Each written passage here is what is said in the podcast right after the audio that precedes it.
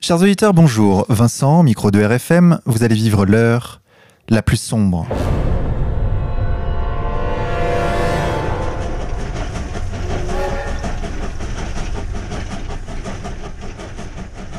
Chers auditeurs, pour cette 69e émission, nous avons l'honneur de recevoir Roger Olindre. Monsieur Olindre, bonjour à vous. Bonjour, bonjour à tout le monde.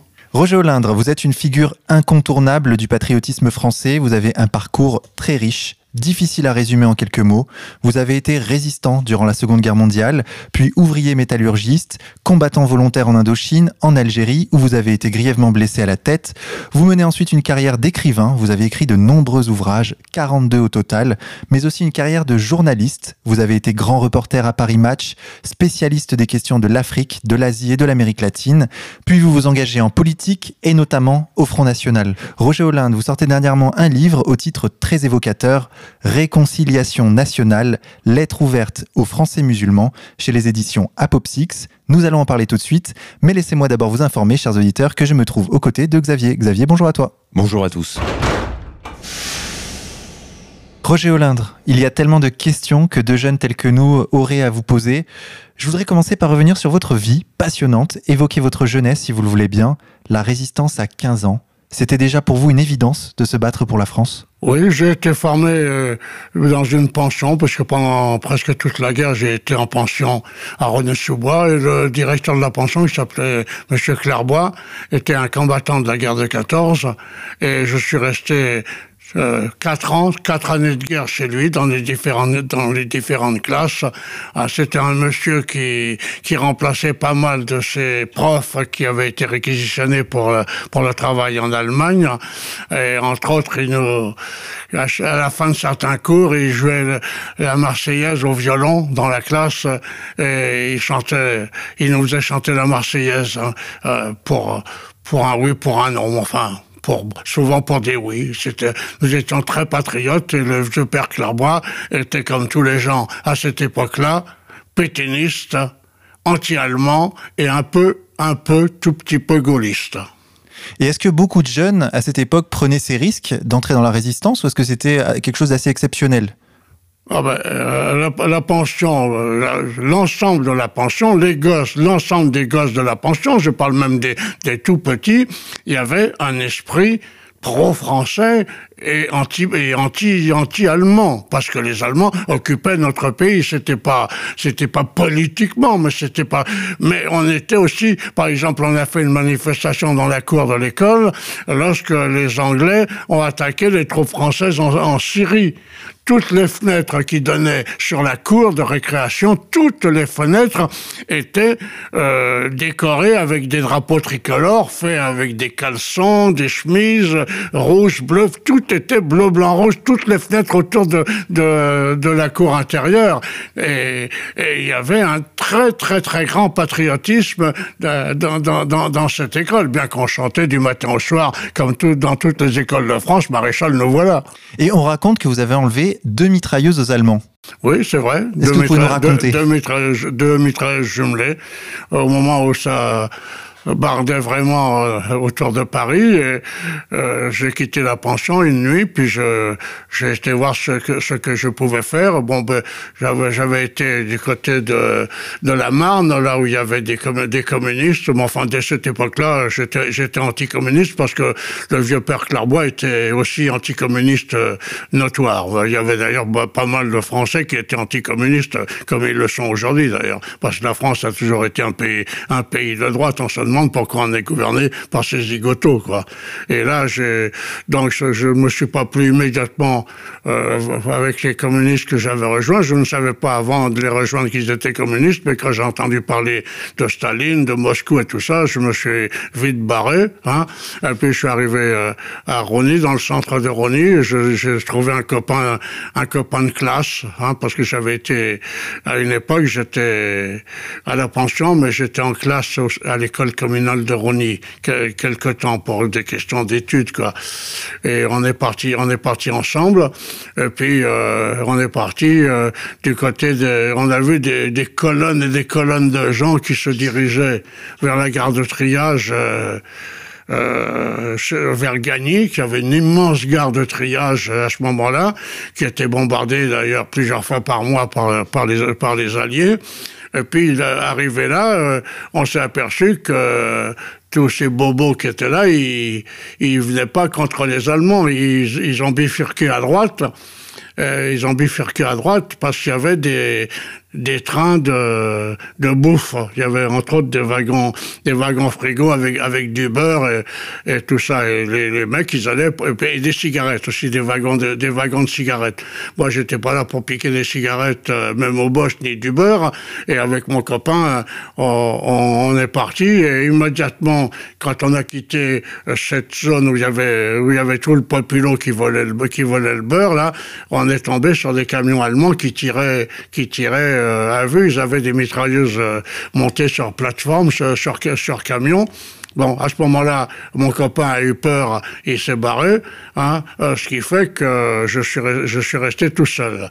Bon, j'ai repéré, euh, des, wagons qui étaient euh, un peu, un peu, un peu à l'écart, hein, euh, je suis allé voir et il m'a semblé qu'il y avait de la paille de, dedans et il m'a semblé qu'il y avait des caisses. Bon, j'ai dit ça, c'est, de l'armement, mais j'étais à un kilomètre de, des stocks de beurre et de cigarettes. Euh, sur, je dis, cette gare de triage était immense, était immense à l'époque. Bon, et les portes étaient fermées avec des, euh, pas des fils de fer, mais des trucs d'acier assez, assez importants.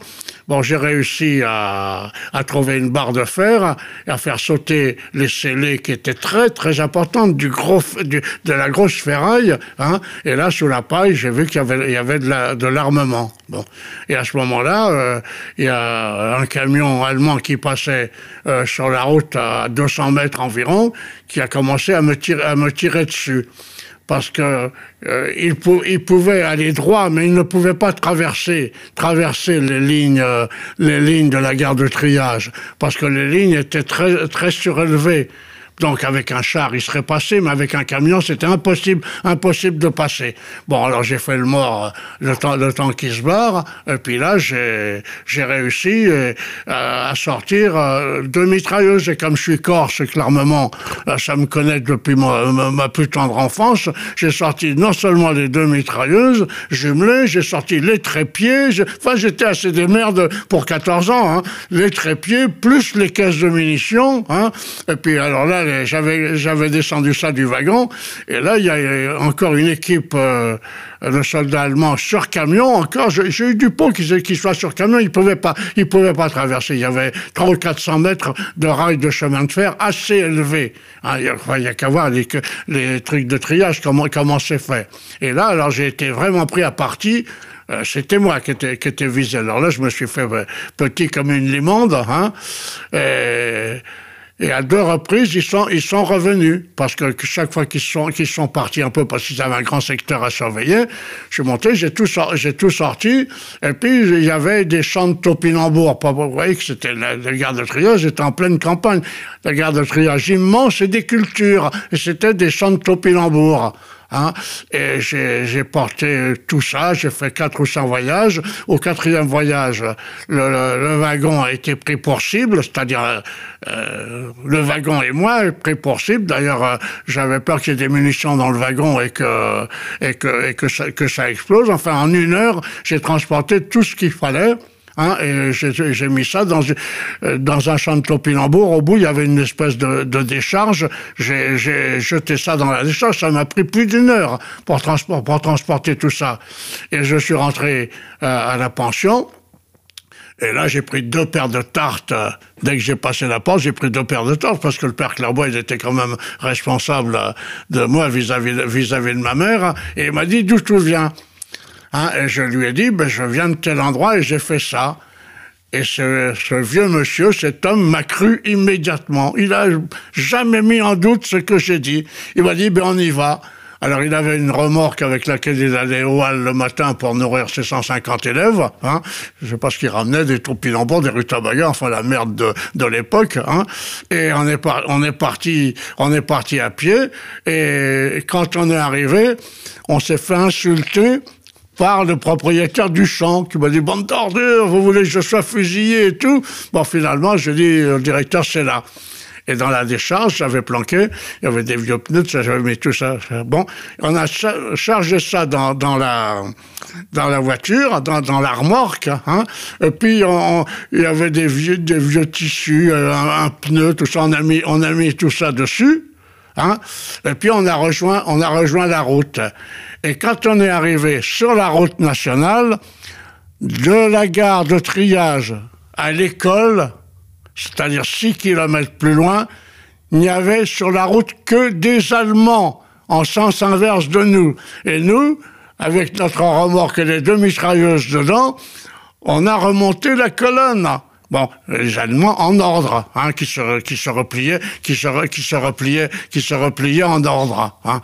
Et euh, vraiment, il a suffi qu'un mec, euh, on était au milieu d'eux, on circulait à contresens au milieu d'eux. Et là, il a suffi qu'un gars soulève le pneu ou un vieux chiffon qui était là, puis qu'il voit les, deux mitrailleuses qui d'ailleurs brillaient parce qu'elles étaient elles, elles étaient graissées. Et quand je suis arrivé, quand on est arrivé à la pension, bon, alors là, c'était la joie. Tout le monde, tous les gosses venaient voir les mitrailleuses et tout. Et le, le directeur a prévenu les communistes qui occupaient l'île de la Thompson, hein, sur, la Marne, à Nogent-sur-Marne, et le, les cocos sont venus chercher les mitrailleuses. Le directeur a eu la Légion d'honneur. Tous les cocos qui ont ramené les mitrailleuses sans, sans n'avoir jamais rien foutu ont eu la Légion d'honneur. Et moi, je suis parti gagner mes décorations en Indochine. Voilà. Alors justement, sur cette période, vous avez cet acte, cet engagement euh, patriotique. Et André Pertusio, qui est un de vos amis qu'on recevait à ce micro et qui a organisé donc la manifestation du 11 novembre 1940, euh, vous expliquait qu'il était très surpris de voir la réécriture de l'histoire et la réécriture de son engagement comme étant un engagement antifasciste et anti-nazi. et lui nous disait... mais, là, de toute façon, euh, je, je recrée euh, le mouvement de cadets que je dirigeais qui a été dissous par Madame Buffet parce que j'avais été accusé de accusé de patriotisme, hein, puisqu'on m'a accusé de.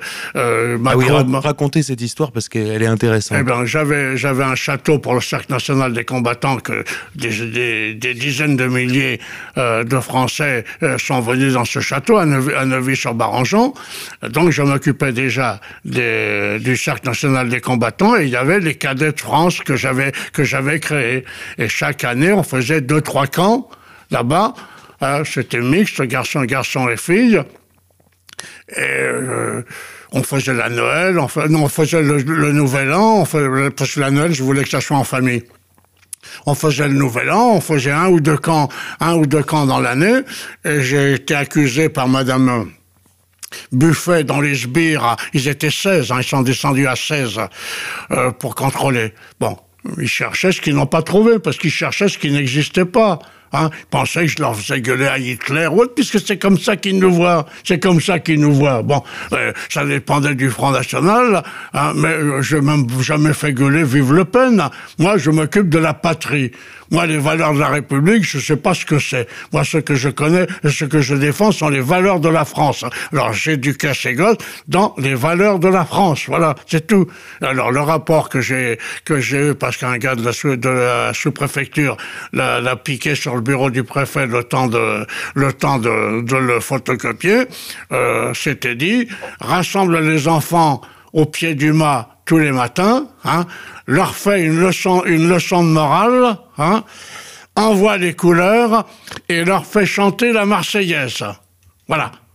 C'est comme ça qu'il y a euh, 7-8 ans, j'ai été viré de ce château, j'ai été obligé de fermer le, le camp de cadets les cadets qui, dans le village où ils descendaient, avaient leur propre monnaie. On avait fait une monnaie. Ils faisaient leurs achats en ville avec leur propre monnaie. Et moi, je passais et, je, remboursais. Ils avaient des cours de cuisine, des cours de patriotisme, bien sûr, euh, des, cours de, de, des cours de pâtisserie, des cours de secourisme.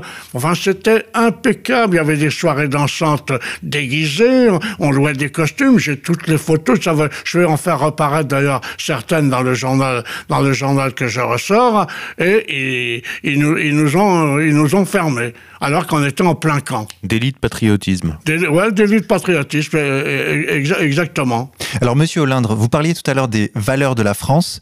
C'est quoi pour vous être français?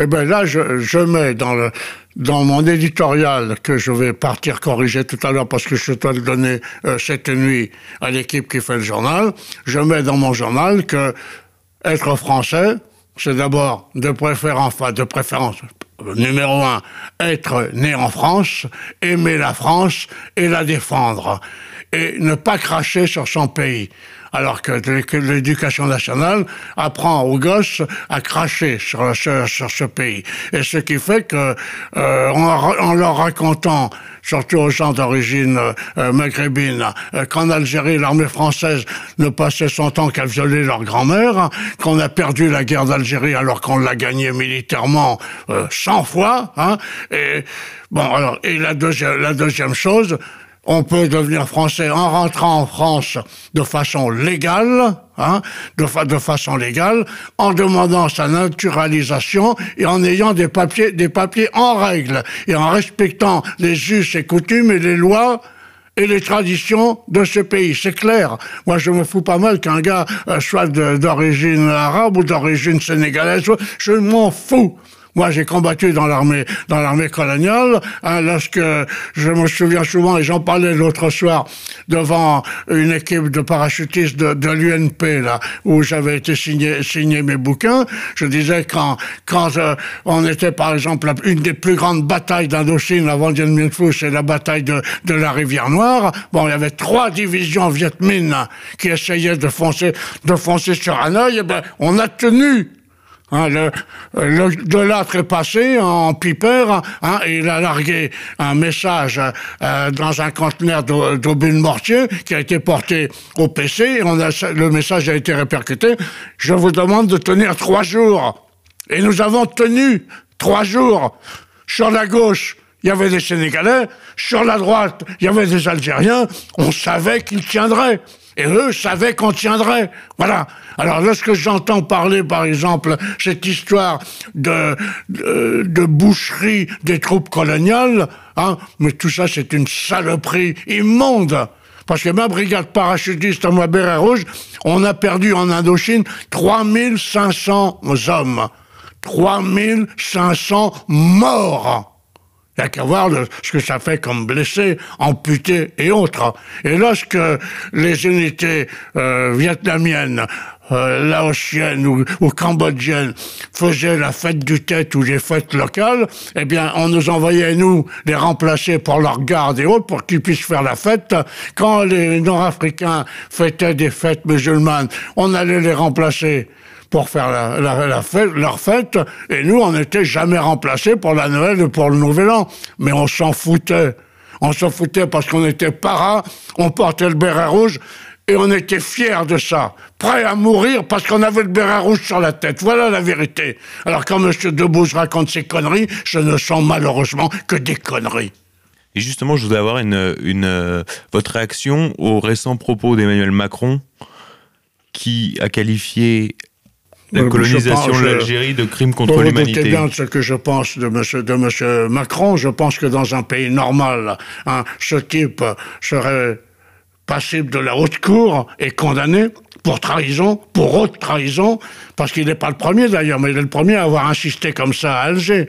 Parce que depuis, depuis Chirac, et peut-être même avant, il y a un accord entre le gouvernement d'Alger, c'est-à-dire M. Bouteflika, qui est un anti-français notoire, hein, parce que si les, liaisons entre la France et l'Algérie sont encore ce qu'elles sont après des années et des années d'indépendance, c'est parce que M. Bouteflika se sert de ça pour sa politique intérieure. Alors sa politique intérieure consiste à dire du mal de la France, et ensuite, avec accord des différents gouvernements français depuis depuis deux décennies, il fait voter en France pour son candidat à lui. ils ont voté Hollande, c'est grâce à eux que Hollande est passé. Et puis, eux, donne ordre aussi aux gens qui sont en France quand ils votent en France, puisque les doubles nationalités votent là-bas et votent ici. Tout ça aussi, ça n'est pas normal. Et la double nationalité ne devrait pas exister parce qu'on ne peut pas avoir d'allégeance envers deux pays. Et moi, j'expliquais aux gosses, et je l'ai écrit encore là, dans, ce, journal, dans, dans mon éditorial qui paraît, en France, on doit être français avant d'être chrétien, français avant d'être juif, français avant d'être musulman, français avant d'être bouddhiste. Bouddhiste, chrétien, musulman, c'est pas une, c'est pas une nationalité, c'est une religion. Et la religion ne doit pas foutre en l'air à la défense du pays. La défense du pays doit passer avant tout. Et je dis à ces gosses, si vous avez 20 ans et que vous êtes appelés à partir défendre la France, si c'est dans l'intérêt de la France, vous devez partir. Et donner sa vie pour son pays à 20 ans, ça n'est pas ridicule. Donc, pour vous, on peut être patriote français et musulman? Oui, on peut être français et patriote. Enfin, euh, moi, euh, quand je vois ce qui se passe en banlieue, Hein. Tout ça, on le doit à l'éducation, à l'éducation nationale. Hein. Lorsque euh, ce Théo-là se fait violer, puisque maintenant euh, euh, il y a eu des définitions du viol, il s'est fait violer. Tout le monde croit qu'il a été vraiment violé sur le trottoir, le trottoir par les flics. C'est une histoire, une histoire aussi mystérieuse. Mais avant de savoir quoi que ce soit, tous ces journaleux ont raconté n'importe quoi, jour et nuit, et même le gouvernement, même le président de la République, hein, après l'affaire de la gamine, Rome, hein, euh, euh, c'est encore pire, il, va voir, il va voir Théo, hein, mais je me demande comment on va encore trouver des flics demain pour faire ce travail qui est payé de façon misérable, d'ailleurs, qui est payé de, qui est payé de, façon, de façon misérable. Euh, tout ça est je, ne cesse de dire à mes amis, mais en guerre psychologique, eux, on pourrait les accuser de dire tout ce qu'il ne faut pas dire et de faire tout ce qu'il ne faut pas faire. C'est au moment où les banlieues s'enflamment que on laisse descendre dans la rue des gars qui arrivent cagoulés, avec des sacs à dos remplis de pavés, de cocktails Molotov. Mais les lois, la simple loi permet d'arrêter immédiatement un type qui est cagoulé. Lorsque l'extrême droite, qui été appelée l'extrême droite, moi, j'ai jamais été à l'extrême droite, j'étais à droite, je suis toujours un homme de droite, mais quand il y a 10, 15 ans, on faisait des manifs, ne serait-ce que pour soutenir le Sud-Vietnam, ben, euh, les flingues ne se, se gênaient pas sur ordre du gouvernement pour nous arrêter, même quand on partait, quand on partait, quand on partait à la manif, hein. Là, je, vous annonce que les gens qui avaient fait la manifestation contre le mariage pour tous, là, euh, étaient rassemblés à la, euh, la Tour Eiffel, sur l'esplanade qui va jusqu'aux euh, Invalides derrière, ils ont eu 300 000 euros de facture par la ville de Paris pour piétinement des pelouses. Alors que chaque matin, pendant nuit debout, les éboueurs et la, mairie de Paris envoyaient 100 ou 200 mecs pour nettoyer la place. Ils n'ont jamais eu une facture. Et là, lorsque les gars cassent autres, ben, on a arrêté que 10 types. Mais ça suffit largement, ça suffit largement. Il faut convoquer les familles, les familles des dix types, puis dire, cher monsieur, cher madame, voilà le travail de vos enfants. Hein. Voilà, les photos sont certifiées par notaire, tout est, tout est OK. Il y a pour 2 millions 300 000 euros ou 4 millions de dégâts. Alors, euh, vos fils ou votre fils est parmi les 10. Alors, voilà un carnet, voilà un crayon, voilà monsieur un carnet et un crayon. Euh, vous, vous devez l'argent, à vous 10. Alors, à vous de trouver les autres. Mais ça s'arrêterait vite fait. Pourquoi ça ne s'arrête pas? Ça ne s'arrête pas parce qu'ils sont capables de tout, ces gens qui prétendent nous gouverner. Ils sont capables de tout et ils laissent faire ça parce que si la droite, quelle qu'elle soit, arrive au pouvoir, ils laisseront ces bandes qui se connaissent maintenant et que la police connaît puisqu'elle a les adresses. Tout ça, ça descendra dans la rue et ça cassera et ça ira même chez les gens, bastonner les gens et cartonner dans les gens. Voilà la réalité des faits. Tout est organisé, tout est organisé. Vous nous dites qu'on est gouverné par euh, une sorte de Néron. Oui, mais ce sont, d'ailleurs, ce président de la République, euh, depuis qu'il est là, il fait n'importe quoi. Il fait n'importe quoi. Bon, bon. Euh, on devrait exiger au moins que le président de la République soit marié de façon que sa compagne soit sa compagne officielle, officielle dans, les, dans, les palais, dans les palais nationaux. Pour la diplomatie. il a trois ou quatre enfants avec trois ou quatre femmes différentes parce que tous les jours on apprend qu'il a fait un rejeton ici et là. Bon, il y a quand même, c'est quand même une fonction. Euh, à respecter et à faire respecter. Bon, ces gens n'ont jamais rien fait respecter. D'ailleurs, je vous signale que lorsque Sarkozy est arrivé au pouvoir, sa première femme, je ne parle pas de la seconde, qui chantait, qui s'est tenue, d'après moi, correctement, tant qu'elle a été euh, la première dame de France, mais l'autre, l'autre avant, avait déclaré quand même ce qui est inouï, inouï, hein, avait déclaré Je m'honore de ne pas avoir une goutte de sang français dans les veines. Et tout ça, ça vivait à l'Élysée avec l'argent du populo, avec les gens qui se sentent eux français.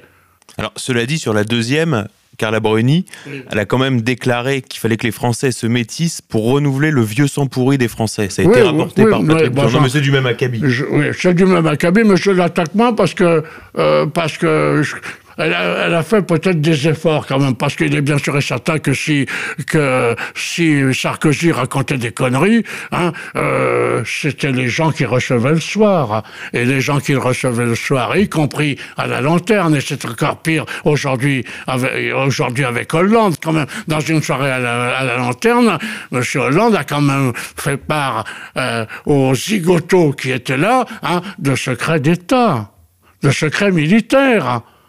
Hein? Enfin, c'est un peu comme euh, comme euh, la putain de la République, là, qui, s'appelait ainsi elle-même, hein, qui que, draguait le général Ossares. Hein Et eh ben, euh, le général Ossares a été lui raconter des histoires à bracadabanque pour la draguer un peu. Tous ces gens sont à mettre avec une camisole de force au cabanon.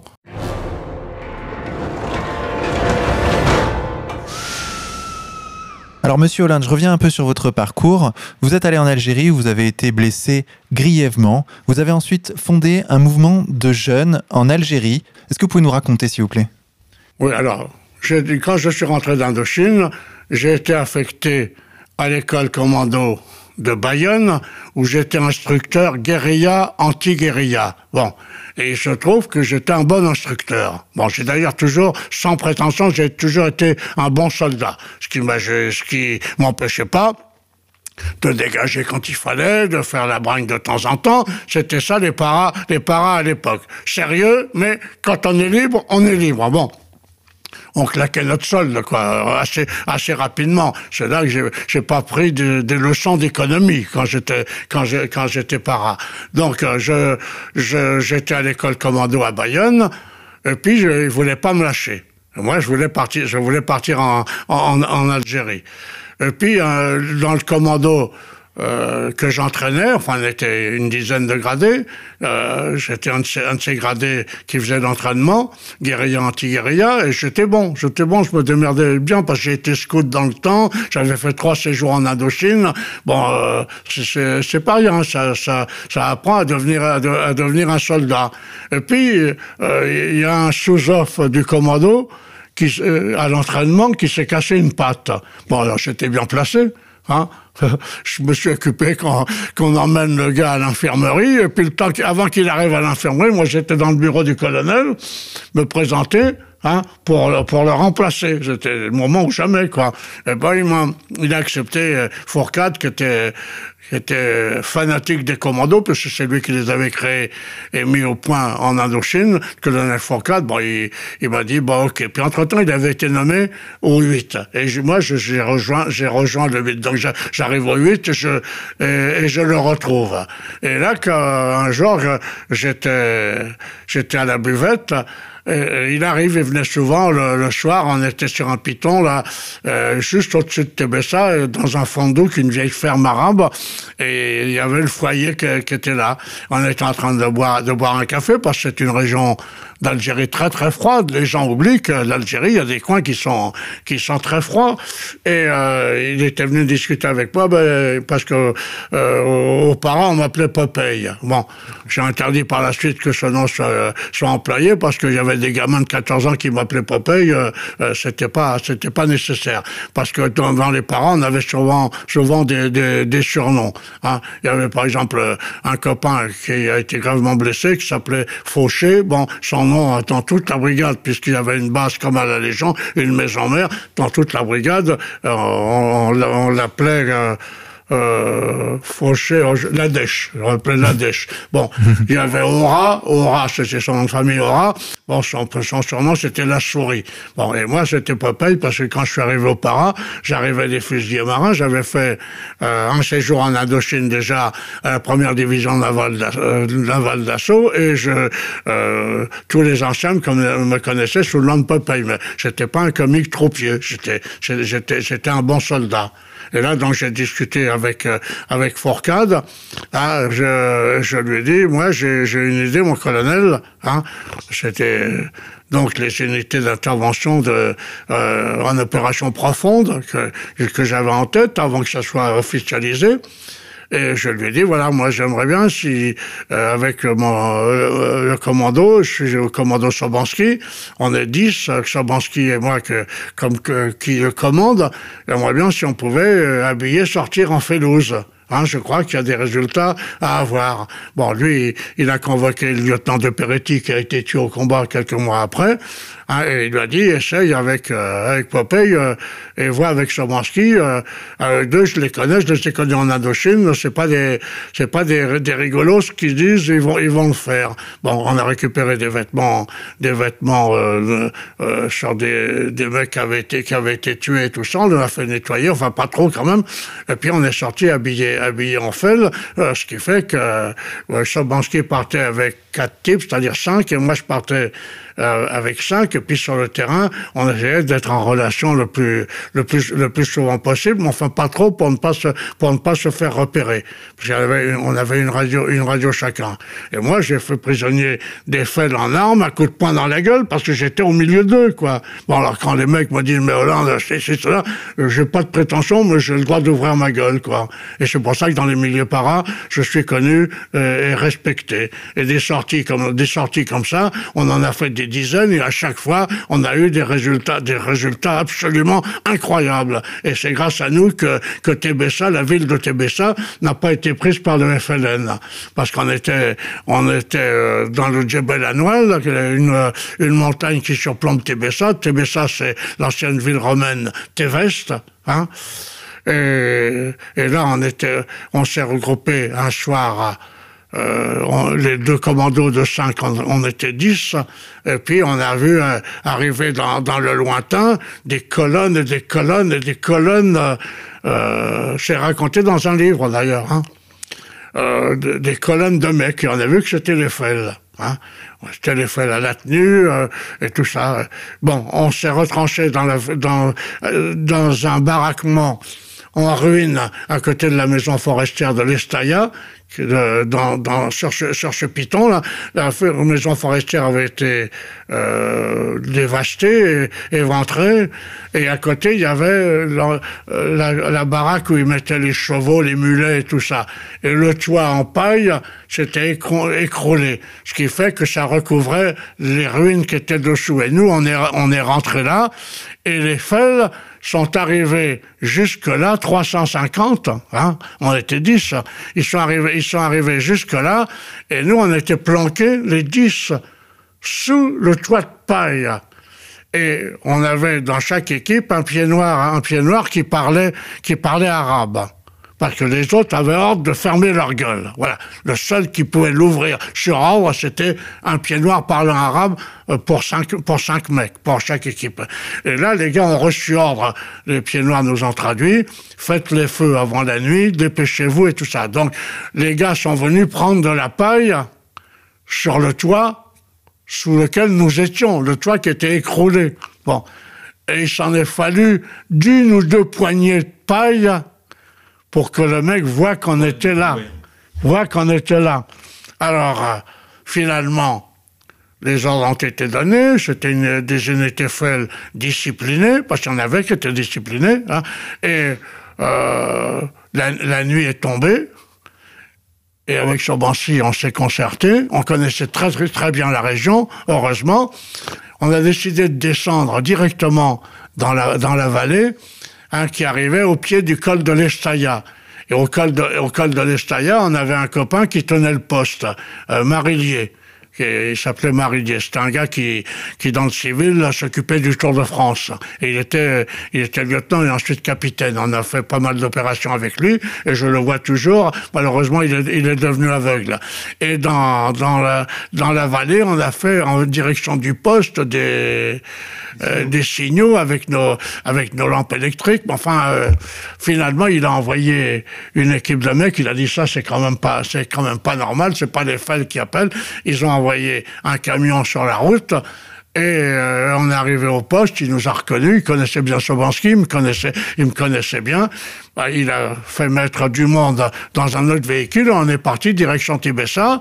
Hein. Il avait téléphoné au colonel commandant euh, le 5e bureau et, et, le bureau opérationnel, ils étaient deux colonels qui nous attendaient. On est arrivé, on a raconté notre petite histoire et les mecs nous ont cru immédiatement. Sobansky, c'était un monsieur, et moi, je dis pas que j'étais un monsieur, mais j'étais un bon soldat, voilà.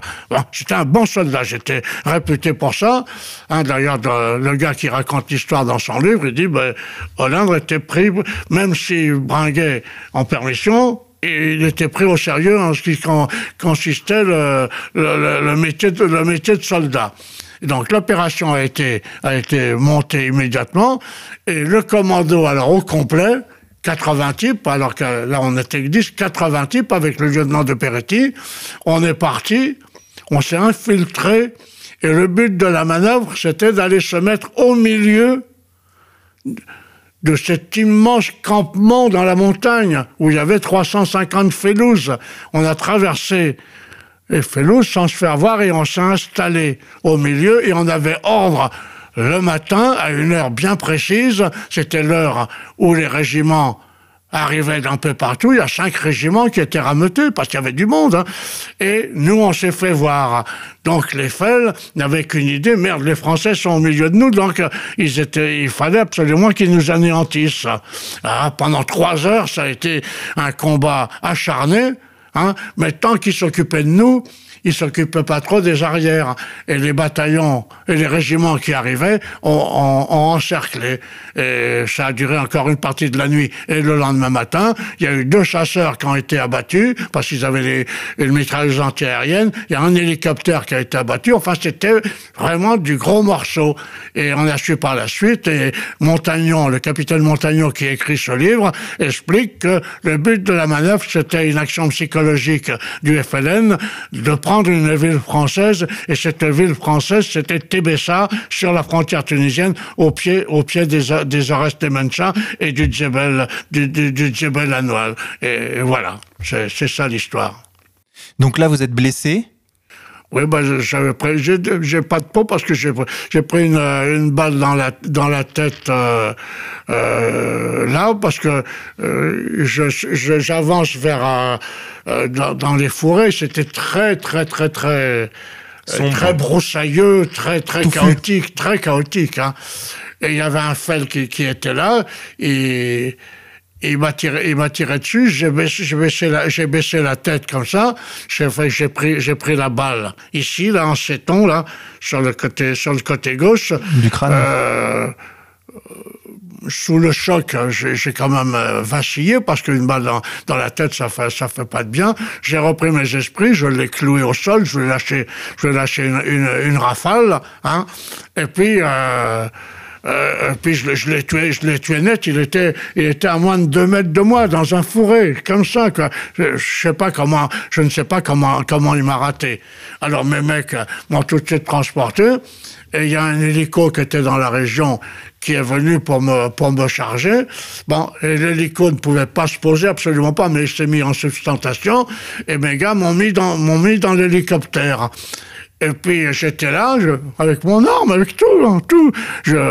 On était équipés comme des porte-avions. Moi, j'avais cinq grenades quadrillées, cinq grenades au phosphore, mon Colt, mon PM, 12 chargeurs et tout. Quand on part à, à 5 ou 6, comme on, faisait tout le temps, il y a intérêt d'avoir d'avoir ce qu'il faut, d'avoir ce qu'il faut.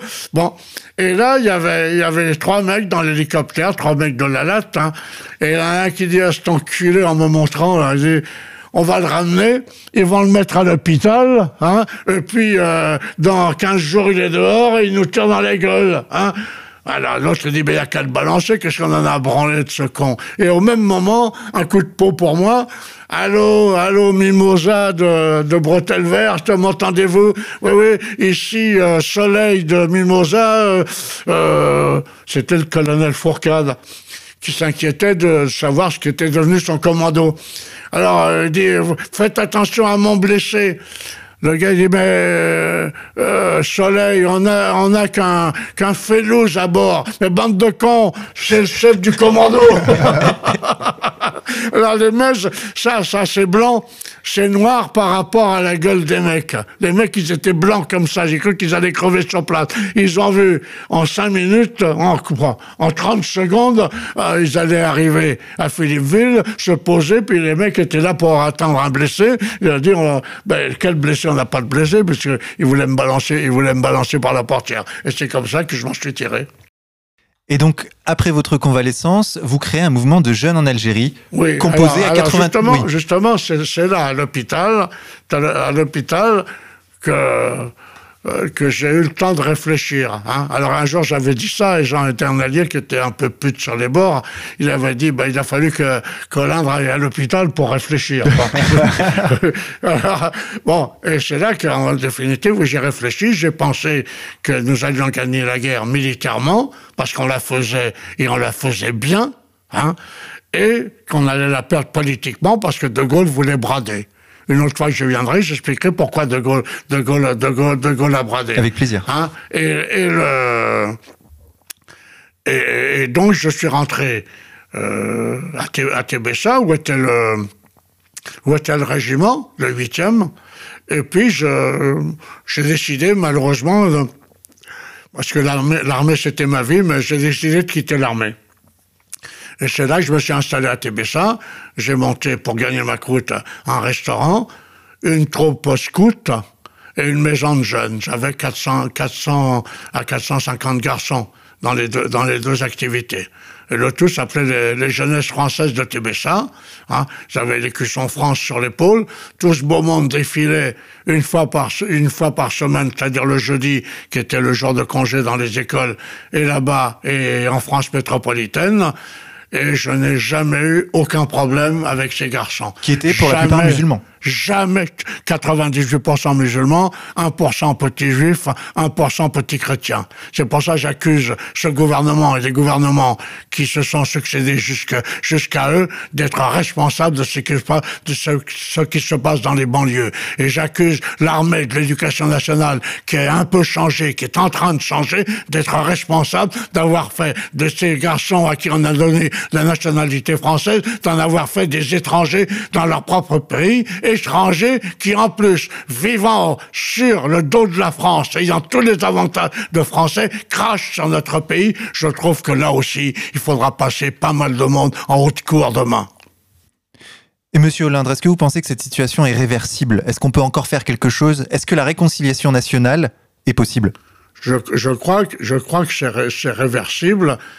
Si la gauche repasse à ces élections-là, c'est totalement, d'après moi, irréversible.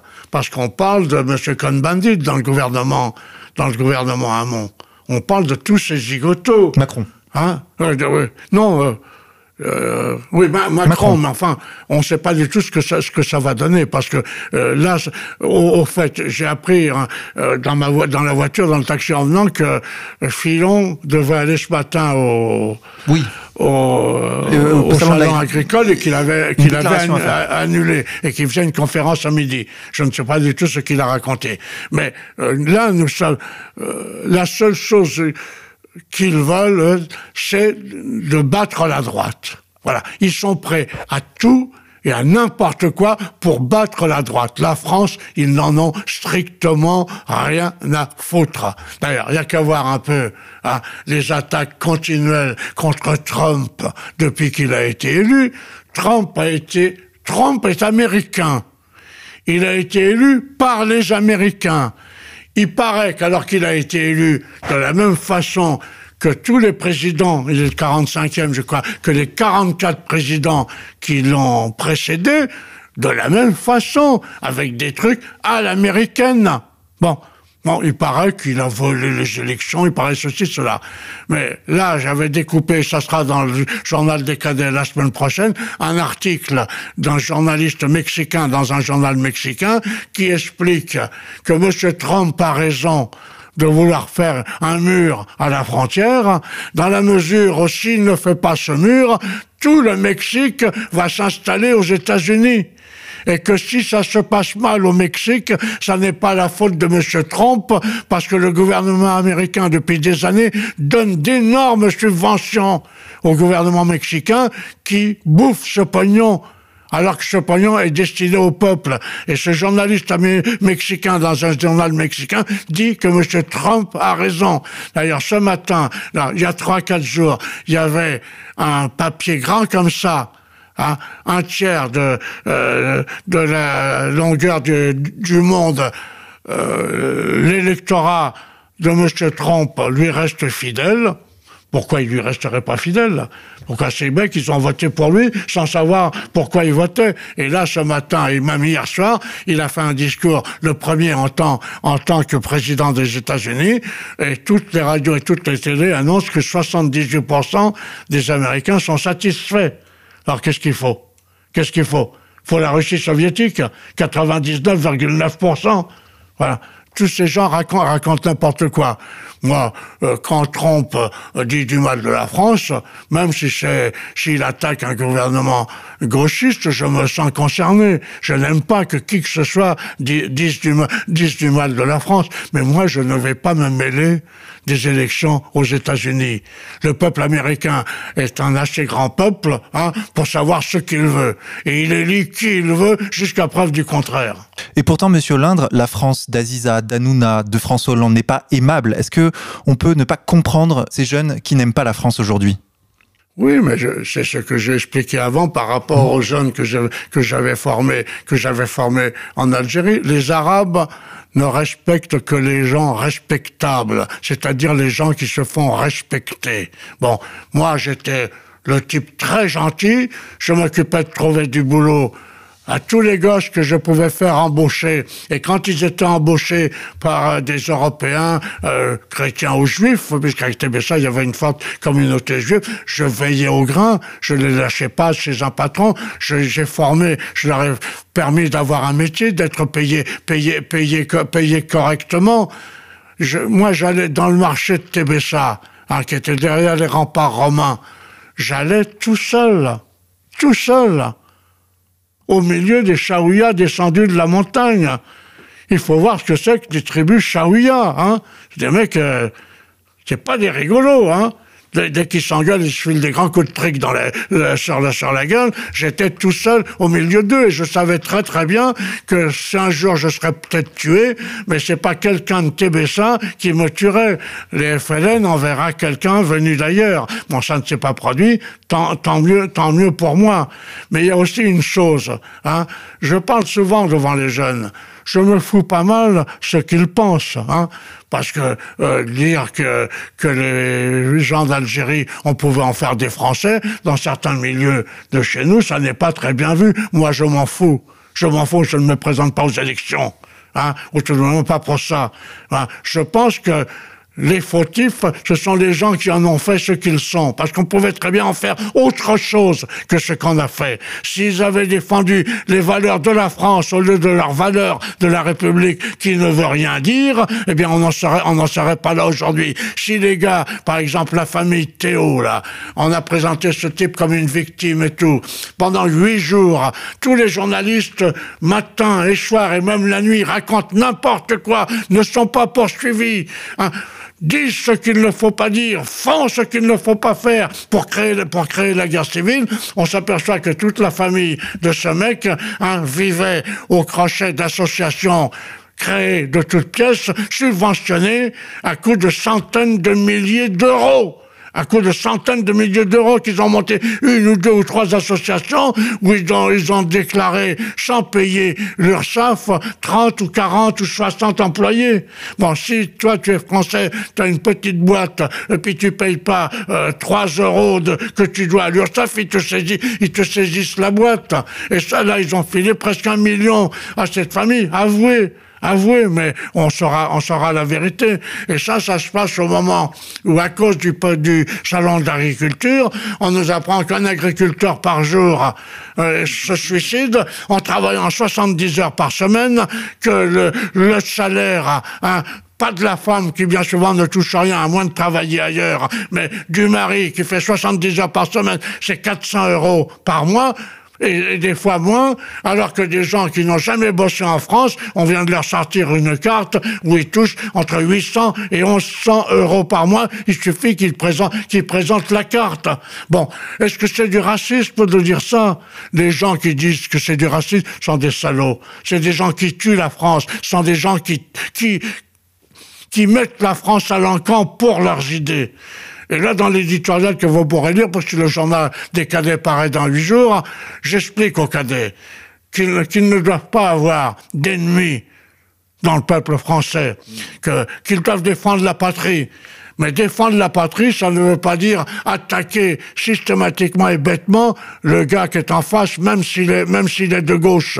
Ça ne peut pas être un ennemi. C'est un adversaire politique. Et si tu joues ce jeu de l'adversaire politique honnêtement, eh bien, eux, ils jouent le sens inverse. Parce que, jusqu'à présent, quand la gauche leur emportait 50,1 ou 50,2, c'était le triomphe électoral, la démocratie avait parlé, ils prenaient le pouvoir. Et aujourd'hui, ils sont prêts à faire en sorte que, 50% ou même plus des voix ne soient pas comptées dans les, dans les élections puisque ça fait des années et des années qu'avec le système électoral qu'ils ont mis en, qu'ils ont mis en place, eh bien, les gens de droite comme, comme ceux que je représente, non, à part, on a eu 30 élus, hein, parce qu'il y avait eu un scrutin, c'était pas pour sauver le Front National, c'était pour, sauver, pour sauver le Parti Socialiste que Mitterrand, que Mitterrand l'avait fait, l'avait fait adopter, mais il est bien, il est bien sûr et certain que même en Israël, il y a le, la proportionnelle intégrale. Bon, pourquoi? Il paraît que s'il y avait la proportionnelle en France, on ne pourrait pas gérer, on ne pourrait plus gérer le pays. Tout ça, ce sont des conneries. Et Monsieur Hollindre, que répondez-vous à ces jeunes qui, sur Internet, appellent les jeunes blancs désespérés à s'armer contre ce qu'ils appellent l'invasion mahométane? Oui, alors, je passe ma vie à dire que tout ça c'est de la connerie. Parce que qu'est-ce qu'attend le pouvoir? Il attend qu'une bande d'osdigolos, même trois, même deux, descendent dans la rue. Un avec un lance-pierre, l'autre avec un, un, pistolet de la guerre de 70 sans cartouche et le troisième avec une batte de baseball, hein, pour appeler à l'aide les banlieues pour défendre les valeurs de la République ces gens armeront les banlieues pour défendre les valeurs de la République. Parce qu'un gars comme Valls qui va dire, qui va jusqu'à dire, si Marine Le Pen gagne les élections, nous songeons à les annuler, ça veut dire qu'ils sont prêts à tout. Ils sont prêts à tout. Voilà.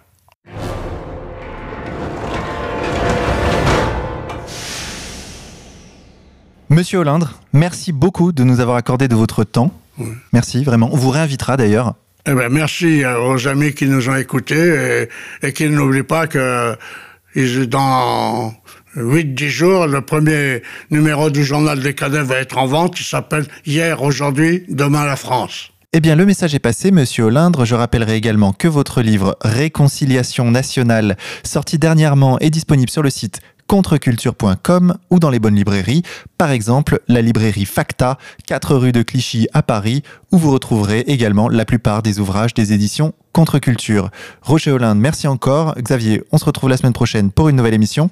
À la semaine prochaine. Chers auditeurs, n'hésitez pas à partager cette émission sur les réseaux sociaux et nous allons maintenant nous quitter en musique sur les notes de Philippe Guep. Son album Le Retour du Roi est disponible sur le site contreculture.com. Nous allons écouter Mam Mamivonne. Bonne écoute à tous et à la semaine prochaine.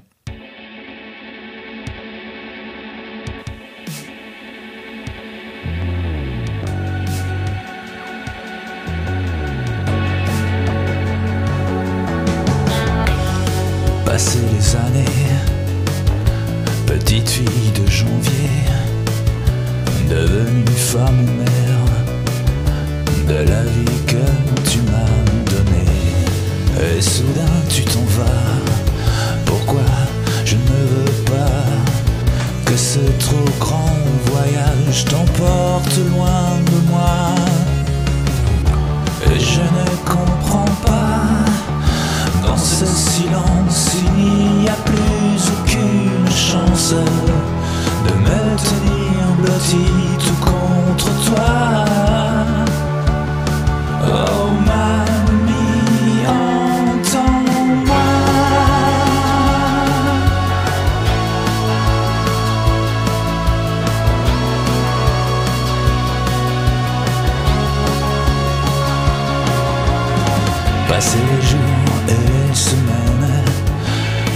Cette étrangeté, le soleil qui t'emmène, brûlera mon âme à jamais. Je vais devoir apprendre à tenir dans la nuit, et sentir et entendre où est l'espoir, il y a la vie, et je ne comprends pas. Dans ce silence, il n'y a plus aucune de tenir ton visage entre mes doigts. Oh